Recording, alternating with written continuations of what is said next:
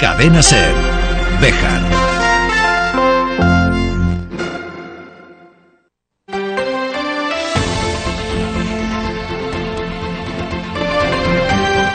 Hoy por hoy Bejar. David Sánchez.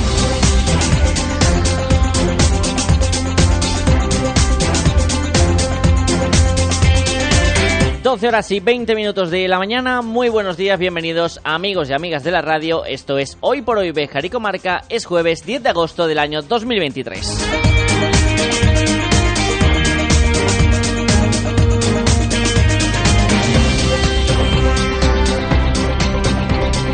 Está siendo una de las noticias de los últimos días, el asesinato cometido por el hijo de un conocido actor español en Tailandia descuartizando a un médico colombiano. La noticia en sí, más allá de todo el intríngulis que tenga detrás el suceso, está dejando en lugar ciertamente preocupante el tratamiento que se está dando desde España a este caso. Porque se puede entender el cariño que se le tiene al actor, padre del hijo que ha cometido ese delito, pero intentar blanquear o poner como una presunta víctima a alguien que ha descuartizado a otra persona, llámenme extraño, llámenme raro, pero yo no lo veo.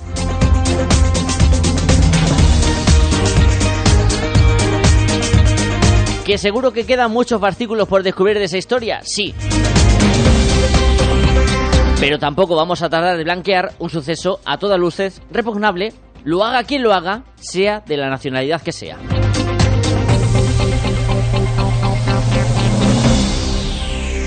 ...12 y 22. Arrancamos. Opino de que, opino de que, opino de que, opino de que Opino de que, opino de que, opino de que, opino de que, opino de que, opino de que, opino de que, opino de que, opino de que, opino de que. Programa de jueves en el que nos vamos a ir hasta la una de la tarde. Opino de que, opino de que, opino de que, opino de que, opino de que, opino de que, opino de que comparadas para hablar de la segunda sesión, la segunda conferencia que se desarrolla dentro de las jornadas de la cultura judía que está celebrando la ciudad de Béjar y que tienen como epicentro en este jueves al Museo Judío David Melul.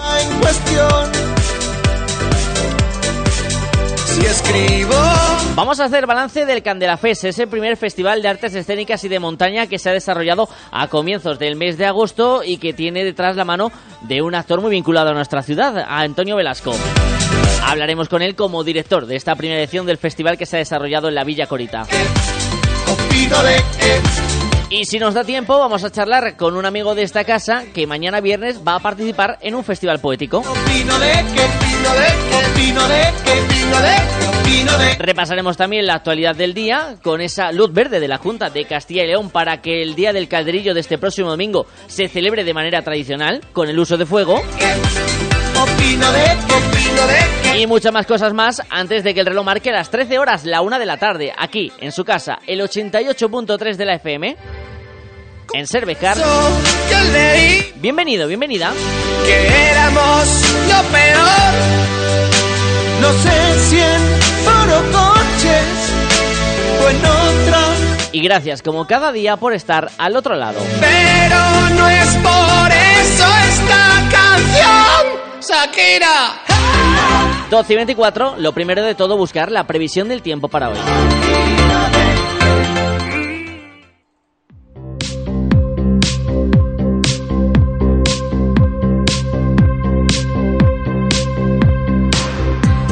En una jornada soleada en el que poco a poco vamos recuperando el tono azul en los cielos de la provincia de Salamanca al retirarse la calima que protagonizó gran parte del día de ayer. Temperaturas que inician un descenso que será notable según avanza la Agencia Estatal de Meteorología a partir del próximo domingo. Hoy las máximas oscilarán entre los 33 y los 35 grados en la comarca bejarana. Las mínimas pueden bajar por debajo de los 20 grados.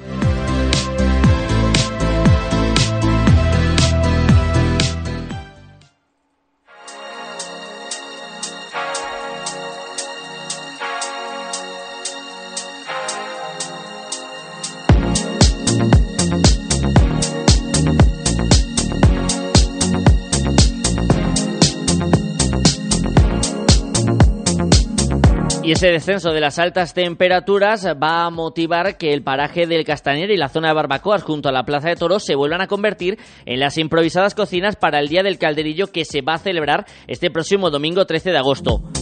Hace unos días, el equipo de gobierno que forman el Partido Popular y Vox habían anunciado que los participantes en la edición 2023 de este concurso vejerano tendrían que llevar el calderillo hecho de casa. Una ración de este plato típico hasta la Plaza de Toros del Castellar, donde estaría el jurado porque no se iban a permitir el uso de las barbacoas. Esto se anunciaba antes de que el propio consistorio de la ciudad de Béjar solicitara a la Junta de Castilla y León los permisos necesarios para esta actividad. Desde el ente regional han respondido ayer y esta es la respuesta que han recibido el equipo de gobierno. Escuchamos a Olga García, concejala del Partido Popular. Que se anunció que no se iba a hacer de esta manera, pero consideramos que lo mejor era pedir el permiso a la Junta de Castilla y León, al Servicio Territorial de Medio Ambiente. Lo solicitamos creo que hace ocho días más o menos y ha llegado la contestación esta mañana. Les pasaré ahora la copia para que lo vean, donde se eh, resumen informe favorable para realización del calderillo típico el día 13 de agosto en Béjar. Eh, sí que estamos advertidos que si por un casual el sábado por la tarde-noche vuelve a subir la temperatura o la alerta, nos volverían a decir que no se puede. Pero entonces ahora ya sí tenemos el plan B. Así que en principio los 25 participantes estarán en las parrillas y en la zona trasera de la Plaza de Toros del Castañar desarrollando ese plato típico en una celebración muy parecida a la tradicional. Le preguntaban a la concejala del Partido Popular si no hubiera sido más lógico esperar a tener la respuesta de la Junta de Castilla y León sobre los permisos antes de anunciar un posible plan B a la hora de celebrar este Día del Calderillo, en una rueda de prensa que ofrecía hace unos días Purificación Pozo, concejala de Vox, pero que forma parte del equipo de gobierno del ayuntamiento. Desde lo más lógico hubiera sido pedir los permisos y si no nos los daban, no los concedían, pues ya haber pasado a la opción de eh, subir con el taperecho de casa pero bueno, pues se, hizo así y nosotros luego decidimos que no, que íbamos a pedir los permisos y al final pues lo han concedido. Pero sí, tiene usted razón. Esa era la respuesta que daba la concejala a la pregunta que le formulaba una compañera de la prensa bejarana. También hablaba la concejala del Partido Popular sobre la empresa encargada de realizar la degustación popular. Desde el ayuntamiento se han solicitado pues, cuatro o cinco presupuestos para todas las empresas que reunían los requisitos de catering para dar comidas en el exterior. Eh, las empresas de Béjar, pues la que no tenía disponibilidad, mm, se nos salía el, el precio, era imposible, y al final la empresa que lo va a realizar es de Salamanca y se llama La Galantina.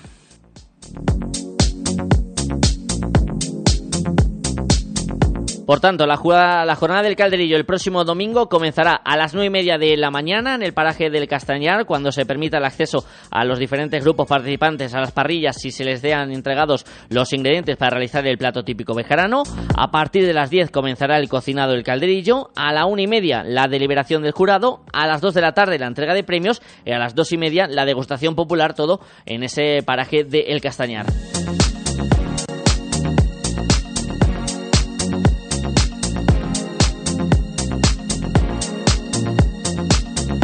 Dos notas a pie de página en relación a este cambio en la promoción del Día del Calderillo. Sorprende cuanto menos que entre dos equipos que son eh, miembros del mismo gobierno, como es el Partido Popular y Vox, haya habido este cambio de cómo realizarlo de una manera, según el Partido Vox, llevándolo desde casa y desde el Partido Popular solicitando los permisos a la Junta de León para poder realizarlo de la manera tradicional.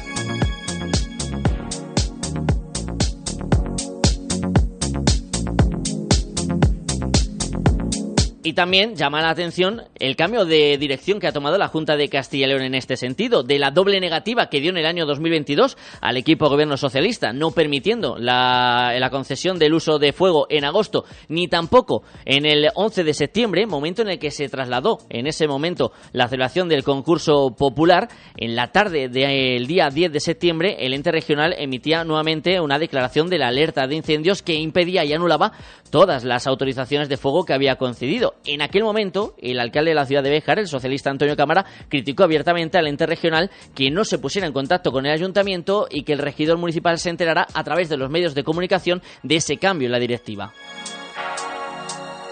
Como consecuencia, el concurso del año 2022 se tuvo que aplazar y se realizó en su lugar una degustación en la zona de las casetas. Sin embargo, en este 2023, a menos de que las condiciones climatológicas cambien de aquí al domingo, sí que parece que la Junta de Castilla y León va a dar esos permisos para realizar el Día del Calderillo de la forma tradicional.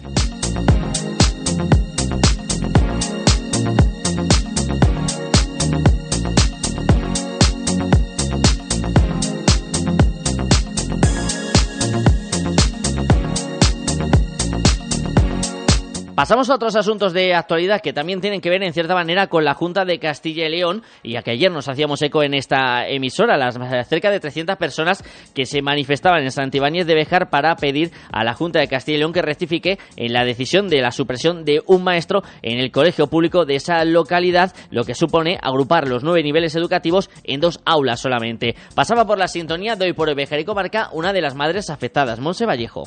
Pues quedaría en dos aulas exclusivamente y habría nueve, nueve niveles. De ellos sería infantil, primero y segundo de primaria en un aula y tercero, cuarto, quinto y sexto de primaria en otro aula. Pero no es que solo sean niños números, no. Es que hay niños con necesidades especiales, que es lo que estamos reivindicando. Esa situación eh, afecta a las familias que incluso pueden llegar a plantearse abandonar esos entornos o sus localidades actuales, como es el caso de Monse y su familia en el Puente del Congosto, para buscar otro lugar en el que sus hijos puedan estudiar sin ninguna dificultad.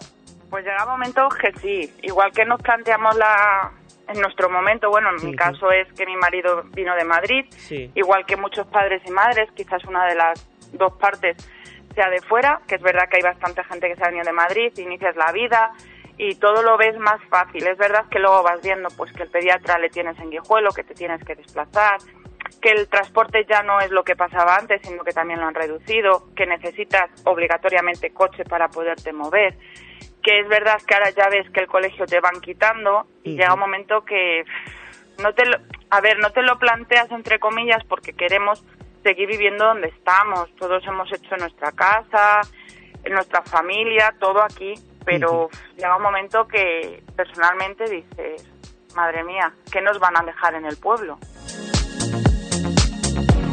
Y cerramos este espacio de actualidad con una nota en la agenda para mañana, viernes 11 de agosto, organizada por el Centro de Estudios Bejarano, la presentación del libro Alfonso de Zúñiga, El triunfo de la voluntad, la justicia en tiempos de Carlos III, de José Ignacio Solís y Zúñiga, que se celebrará mañana viernes en el Casino Obrero de Bejar a partir de las 8 de la tarde con entrada gratuita hasta completar el aforo.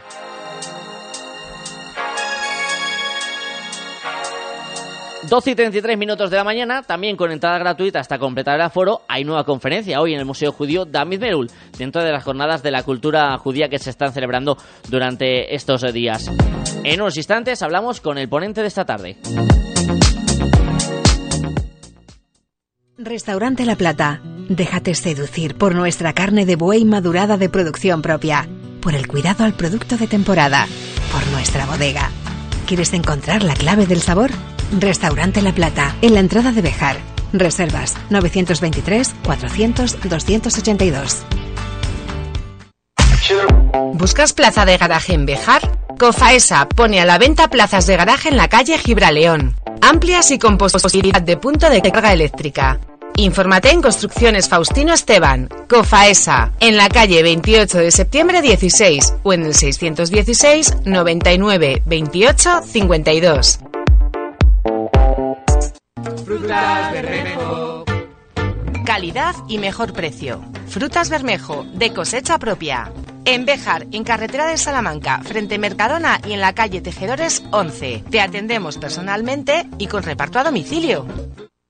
¿Estás buscando un lugar para celebrar tus eventos y encuentros con familiares y amigos? En el Complejo Rural Vista Hermosa contamos con amplios salones, terrazas y zona jardinada para el cóctel, al igual que una amplia carpa para bodas, bautizos o comuniones. Disponemos de 17 habitaciones con encanto para acoger a tus invitados. Complejo Rural Vista Hermosa, Carretera Nacional 630 junto a la ITV de Béjar, 923 42 33 14. Y si quieres hacer una escapada en autocaravana, ven a vernos, tenemos varias para alquiler.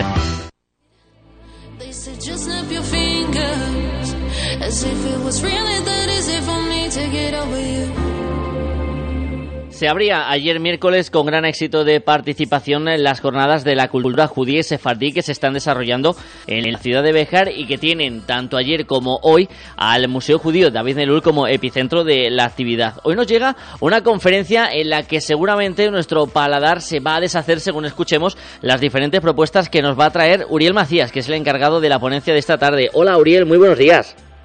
Buenos días, ¿qué tal? ¿Cómo estáis? Muy bien, encantado de saludarte, gracias por atender nuestra llamada. Hoy vas a hablar sobre la cocina judía sefardí. No sé si a partir de esas 8 de la tarde empezar a hablar de cocina y, y de platos es un buen anticipo de cara a la cena, ¿eh? Bueno, eh, para hablar de comida siempre fue un momento, y más con la afición tanto española como judía eh, por la comida y la tradición culinaria, pues yo creo que siempre buen momento, porque si no estamos después del desayuno, a la hora del aperitivo, a la hora de comer, da igual, yo creo que cualquier momento es para es bueno para, para conocer mejor la tradición cultural y gastronómica de cualquier de cualquier país, de cualquier grupo y y está muy bien. hoy sí va a ser la cena, la conferencia.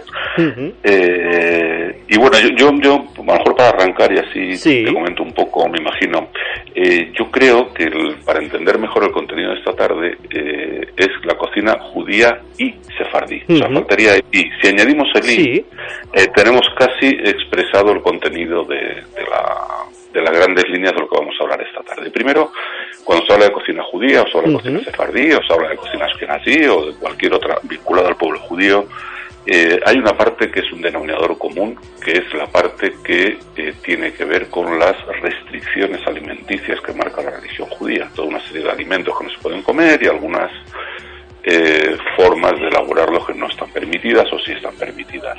Y esto digamos que es el, marco en el, que se desarrollan todas las tradiciones gastronómicas judías, y entre ellas la sefardí. Pues el, inicio de mi charla va a ser precisamente eso, porque no se puede entender la, eh, el, recetario y las tradiciones vinculadas a la mesa o a la cocina en el mundo sefardí sin esa información previa. Y luego ya sí, hablaremos de eh, algunas recetas eh, típicas de la tradición sefardí, en particular eh, las que están vinculadas a las festividades judías, que son como más características, como el Shabbat, el sábado. Eso va a ser un poco el esqueleto de lo, vamos a ver esta tarde. Una conferencia que se va a desarrollar en ese Museo Judío David Melul con entrada gratuita, al igual que ayer, hasta completar eh, el aforo. Uriel, ¿qué hace de especial o qué tiene de especial la cocina judía y sefardí? Para aquellos que somos neófitos en la cocina, ¿qué es lo que más nos llama la atención? Bueno, lo, primero es lo que no hay, que son aquellas cosas que, eh, según la religión judía, no están permitidas. Pues eh, estamos hablando del cerdo, del marisco, eh, y toda otra serie de alimentos que están prohibidos. Entonces eso ya determina un determinado tipo de cocina. No vamos a montar ni cerdo ni marisco las recetas tradicionales judías o sefardíes. Entonces ya hay una limitación en los ingredientes y algunas otras, pero esta es de entrada.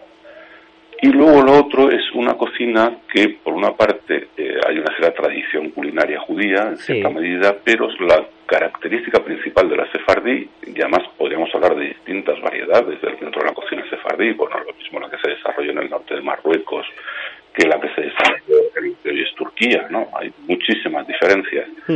Yo creo que básicamente, utilizando un término muy, muy contemporáneo aplicado a la gastronomía, es una cocina muy mediterránea, y en el que la combinación de, yo diría que sobre todo de la verdura y la carne es una cosa muy característica, aparte de los platos de verdura, sin más, la combinación de verdura y carne yo creo que es un rasgo muy claro.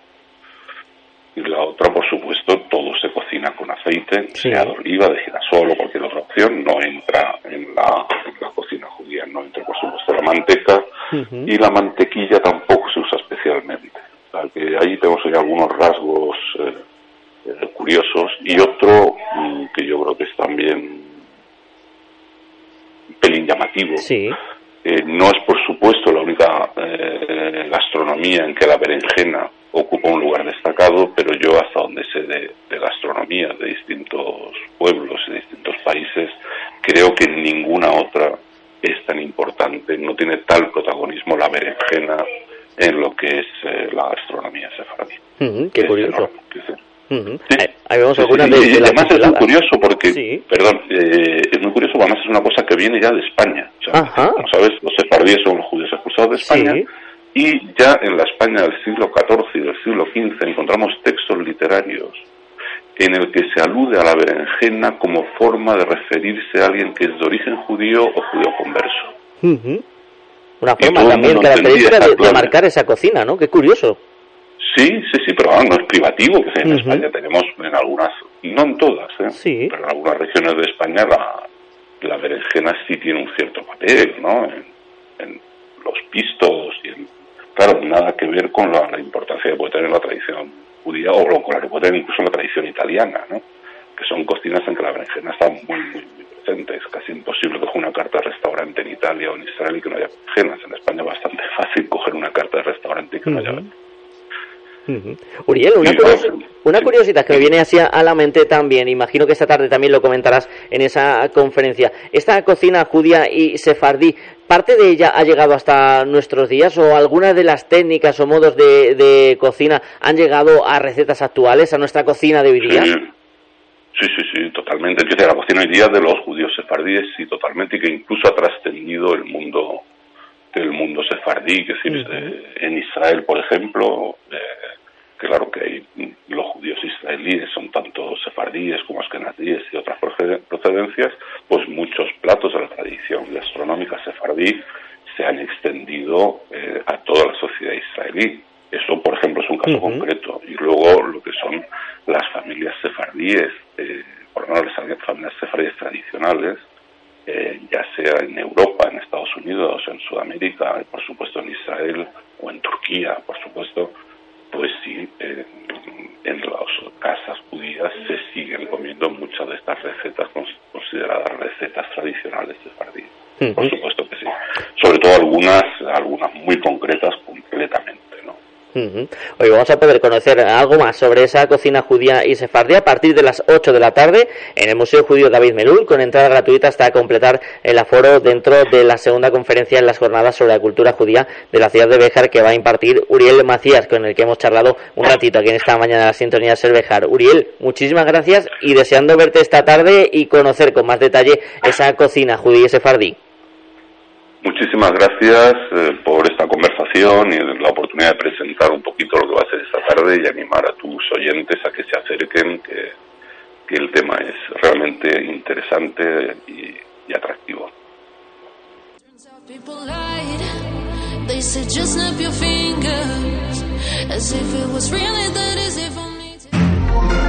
Cadena Ser, Bejar. Diez años dan para mucho. Cientos de hamburguesas, varios premios, algún que otro monólogo y muchos buenos momentos junto a vosotros, nuestros clientes y amigos. Gracias por estos 10 años y larga vida al Charlie. Charlie Comedy Burger Factory en el Parque de la Corredera de Bejar. Si hablamos de chapa y pintura, pongas en manos de auténticos profesionales. En Bejar, Talleres Casimiro. Rapidez para la reparación y acabado de su automóvil. Concertado con las más grandes compañías aseguradoras y ahora también peritación digital. Se encargan de todo. Talleres Casimiro, calle Filiberto Villalobos, Bejar, 923 400 080. Y en el móvil 652 098 260.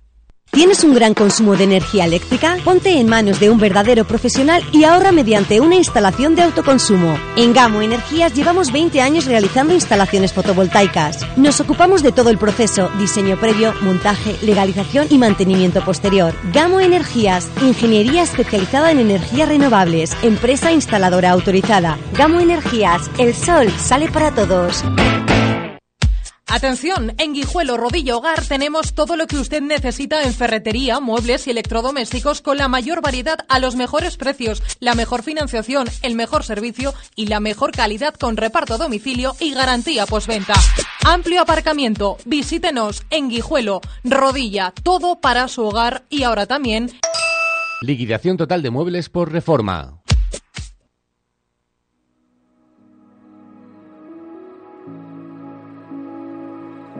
This night is cold in the kingdom. I can feel you fade away. Durante inicios de este mes de agosto hemos visto nacer un nuevo festival, en este caso en Candelario. El Candela Fest, ese primer festival de artes escénicas y de montaña que ha llegado a la Villa Corita, que le ha dotado de vida, de alegría y que ya están deseando que llegue una segunda edición el año que viene. Vamos a preguntarle al director del festival a ver cuál es la valoración que hace. Antonio Velasco, muy buenos días. Buenos días, David. Un placer estar contigo, como siempre. Un placer charlar contigo. Ya hablábamos antes del festival y las expectativas estaban altas. No sé si se ha cumplido todos los deseos que tenía Antonio Velasco como director del evento con el desarrollo de esta primera edición.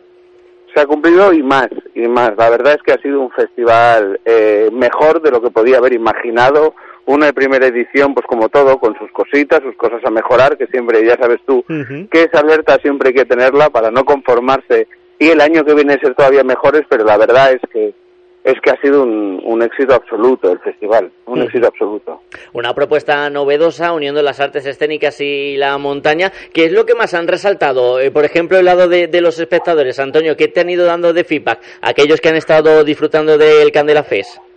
Pues mira, más o menos ahora mismo con los primeros datos que tenemos, David, los primeros datos que hemos podido, el festival acabó el domingo, estamos hablando de que han pasado casi 1.500 espectadores durante cuatro días por 10 espectáculos. Es un número que está muy bien. La, eh, la hostelería ha estado, y no llena, casi llena. todos los y eh, todos los alojamientos de Candelario y estamos hablando con unas un en torno a 5.000 visitas en redes sociales y, y web del festival, o sea que son unos números realmente que ni nosotros mismos, cuando empezamos este festival, podíamos imaginar. Una respuesta, la verdad es que el pueblo, tanto el pueblo de Candelario como los visitantes y turistas que han venido a nuestros espectáculos se han volcado y, y ha sido y ha sido un, un, auténtico sueño cumplido. Una primera edición que trae este éxito de participación y que trae también además algo que acabas de mencionar, Antonio, que hablamos muchas veces de los festivales y el impulso para las compañías y para aquellos que os dedicáis al mundo de la cultura, pero también para el turismo y, por ejemplo, para la hostelería, que también es importante, ¿no? Esa atracción de visitantes. Claro, es eh, que decir, esto no es nuestro objetivo, aparte del cultural eh, que tiene el propio festival y de conocimiento del arte, de las artes escénicas y las montañas, está claro que lo que queremos es fomentar una estructura basada en la cultura, es decir, económica, que haya un desarrollo económico a través de nuevas vías. Venimos de épocas donde fue el ladrillo, fue la industria, ahora hay nuevas vías de desarrollo económico y, los festivales y, y, el desarrollo turístico cultural, y más en una ciudad como Candelario, con, con todo el entorno que tiene, todas las infraestructuras que van haciendo poco a poco el ayuntamiento con sus propuestas, es decir, eh, eh, eh conlleva un desarrollo económico. Estamos hablando de, eh, de que el Candela Fest, esta semana tenemos la, la boda típica y el fin de semana que viene un festival de folk, es decir, que hay una apuesta clara por un desarrollo económico y turístico, ¿no? Por parte, y creo que es que está en el futuro, ¿no? Eh, encontrar nuevas vías de, desarrollo económico que, claro, van derivadas directamente a un crecimiento económico para hosteleros, restauración. Una sinergia entre diferentes eh, ramas que han confluido en este Candela Fest, en el que también nos lo han puesto complicado las compañías, Antonio, tanto al público como al jurado, para esos eh, premios que se han entregado en la finalización del mismo. Sí, mira, yo no, no envidio nada tanto a los miembros del jurado popular como al jurado profesional porque eh, si hubiera sido yo que hubiera tenido que elegir los premios hubiera sido dificilísimo y así tal ha sido, ¿no? Que las deliberaciones, las deliberaciones en ambos en ambos jurados han sido complejas. ¿Por qué? Pues porque hemos tenido espectáculos de mucha calidad. De hecho, lo que más se repetía entre los espectadores era la sorpresa ante la alta calidad de lo que había, de lo que estaba de lo que estaban viendo en el festival y creo que ese es el sello que tenemos que encontrar, ¿no? Un festival que sea sinónimo de, espacio único y de calidad, como el bombón, ¿no? Tú cuando te comes un bombón es algo más pequeño, no estamos hablando de un festival de 30.000 personas, es algo más pequeño pero que tiene ese sabor, ¿no? Único, dulce. Pues ese es eh, lo que ha surgido y bueno, lo que queremos mantener. Y es verdad que el premio del público lo ganó una compañía de danza, eso es maravilloso. O sea, la danza es lo que ha ganado el premio del público. La danza, que es un arte menor, pues oye, eh, ha, ganado el premio del público. Y el premio del jurado lo ganó lo que no se ve de cuarto y mitad teatro, que es un, un espectáculo astronómico que tiene que ver con las estrellas y que cuenta cosas de las estrellas. O sea, espectáculos diferentes. La gente está necesitando nuevas cosas, cosas de calidad y el público está muy receptivo. Estamos hablando, pues eso, de una media de 100, 150 espectadores por espectáculo y los de la noche, los de primera hora de la noche, pues algo más. Un éxito absoluto, la verdad números altos en participación, números eh, altos también en cuanto a calidad artística que hemos podido disfrutar en este Candela Fest, un festival pequeñito que acaba de nacer, pero imagino, Antonio, que ya estáis mirando la vista desde vuestra compañía a ese gran festival internacional de teatro de Castilla y León que se celebra en Ciudad Rodrigo y en el que vais a ser actores principales y nunca mejor dicho. No sé si según se van acercando las fechas, eh, ¿vais notando los nervios, Antonio?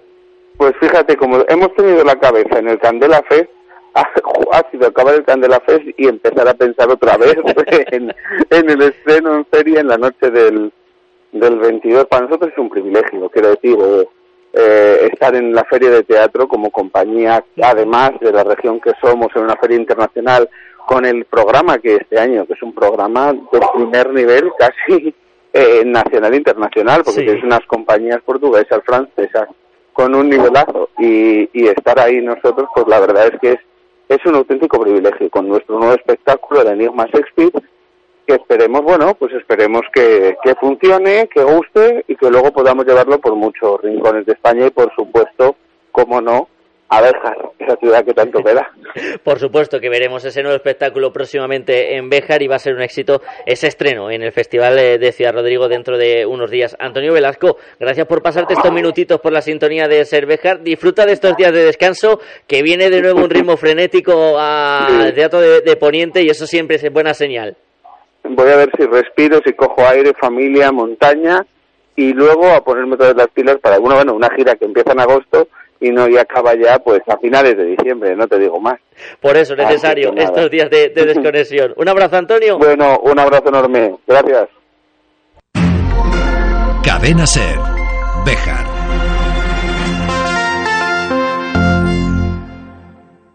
Mármoles Alba, especialistas en trabajos para cementerio. Elaboración de lápidas, panteones, nichos, columbarios. Contamos con máquinas de última generación, grabación láser, fotograbado, cerámica, inscripciones, diseño personalizado, además de nuestros servicios de limpieza y mantenimiento. Mármoles Alba, todo lo necesario para mantener en buen estado el lugar de descanso de sus seres queridos. Información sin compromiso en mármolesalba.es y en el 923 080841.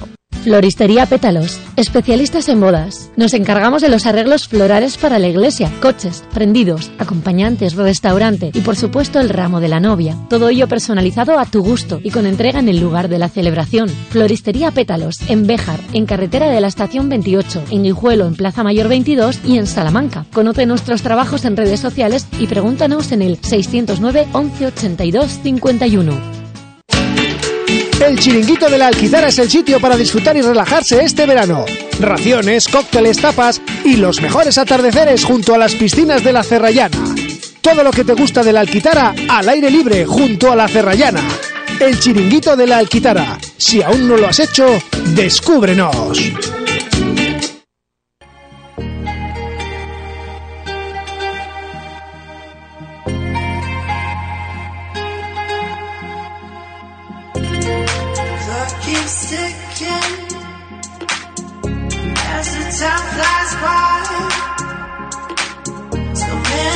Uno de los mejores pasatiempos que se pueden realizar durante el verano es la lectura. Un buen libro siempre nos puede acompañar debajo de la sombra de un árbol, en la piscina o en cualquier otro lugar donde nos encontremos. Y la literatura sigue siendo también un punto de referencia para colocar a Bejar como un enclave destacado dentro del mundo cultural.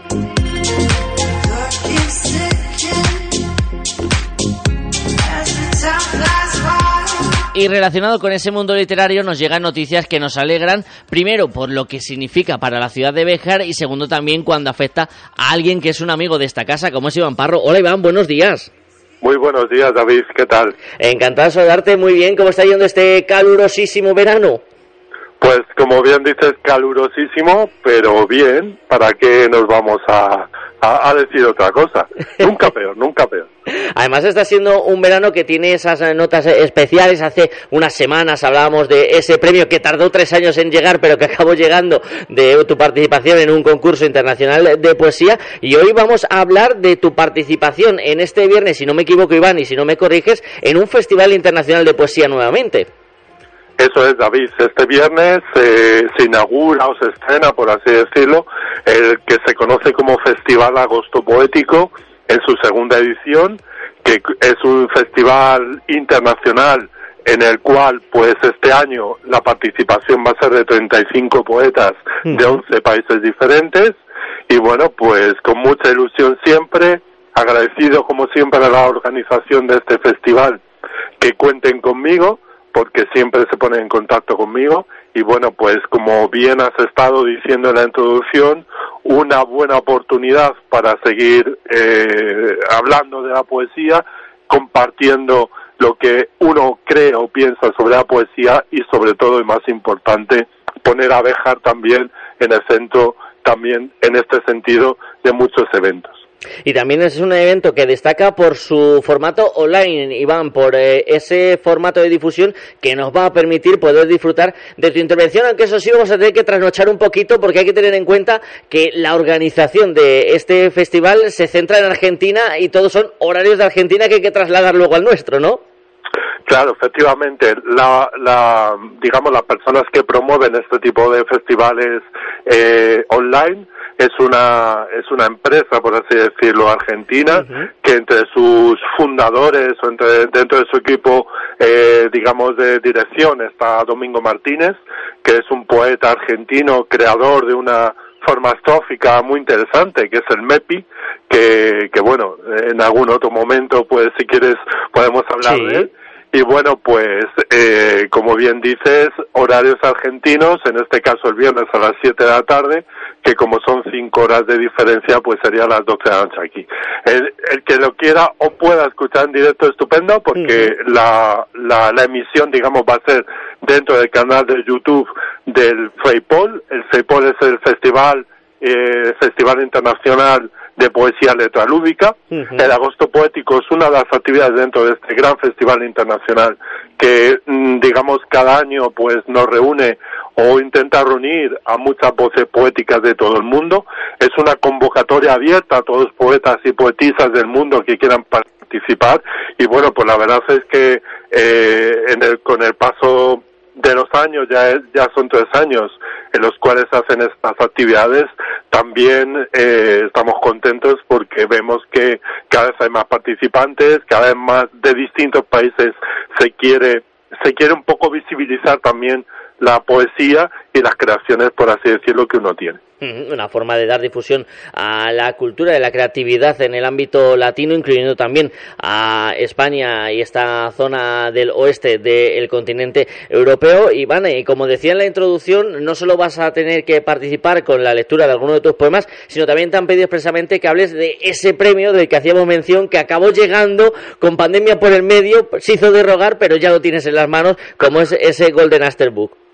Efectivamente, eh, la verdad es que me sorprendió porque la, la dirección, la organización del festival me pidió expresamente que por favor que, que un poco hablara, digamos, de este premio mundial literario de poesía. Y bueno, pues yo encantado porque la verdad es que Insisto nuevamente, es una oportunidad de hablar de la poesía, es un poco también hablar de, de, lo que uno, de la pasión que uno tiene o de una de las pasiones que uno tiene, al fin y al cabo, con lo cual siempre es bonito, siempre es importante y siempre es un, es un placer y es un honor que además en este tipo de eventos a nivel mundial pues se debo, digamos, a este, a este tipo de, de, de, cuestiones, a este tipo, digamos, no voy a decir de premios, pero sí de, de, pasión, vuelvo a, vuelvo a utilizar esta palabra por la poesía. Pasión por la poesía y también una forma de dar difusión a las obras de los diferentes autores, como es en tu caso con el canto alegre de los jilgueros, el cual ya presentaste en el pasado mes de, de junio, que se puede adquirir en librerías de la ciudad de, de Béjar, y van para escritores, como es eh, tu caso, para escritores pequeños, qué importante es la difusión en este tipo de, festivales, ¿no? Tener una ventana abierta a todo el mundo para poder trasladar tu obra. Efectivamente, como bien estás diciendo, David, es importantísimo este tipo de eventos, este tipo de convocatorias, porque el objetivo es ese, es un poco difundir y visibilizar el trabajo que estamos haciendo, el trabajo que estamos realizando, pero también a la vez generar sinergia entre distintos poetas de distintos países también, con los cuales pues podamos crear cierta comunidad, cierto sentido, por así decirlo, de unión. Y yo la verdad es que para mí es un, es un placer y es un honor siempre poder participar en estas actividades porque, bueno, eh, aparte de, de difundir mis obras, pues también como estás diciendo, la visibilización de lo que uno hace o de lo que uno intenta hacer más, más que bien, mejor que peor, pues es muy importante. Tenemos una cita mañana viernes en la medianoche española a través del canal de YouTube de Feipol con esa participación del escritor afincado en Béjar de hace muchos años Iván Parro en este festival eh, agosto poético que se desarrolla a través de este evento virtual. Iván, muchísimas gracias por estar este ratito de jueves eh, con nosotros para hablar de tu obra poética, pero yo ya aprovecho y claro, como tenemos que ir volviendo a la rutina, el martes es fiesta, pero el lunes no tendrás nada que hacer, ¿no? Pues la verdad es que el lunes de momento estoy libre. Pues el lunes vamos a marcar en la agenda adelanto de sección, ya que el martes tenemos ese 15 de agosto, esa fiesta que van a tener eh, en diferentes eh, pueblos de toda la geografía española y que va a afectar también a las emisiones locales de la cadena Cervejar, pues vamos a trasladarte al lunes y así te hacemos trabajar un poquito también. Bueno, todo que sea trabajar y más y más en compañía del hacer siempre es una buena cosa. Pues tomamos nota, Iván, te deseamos suerte para mañana viernes, que estaremos atentos y nos escuchamos el lunes, amigo. Un abrazo, David, muchas gracias, un saludo a los oyentes. Gracias, Iván, y gracias a ustedes. Nos marchamos. Hasta mañana.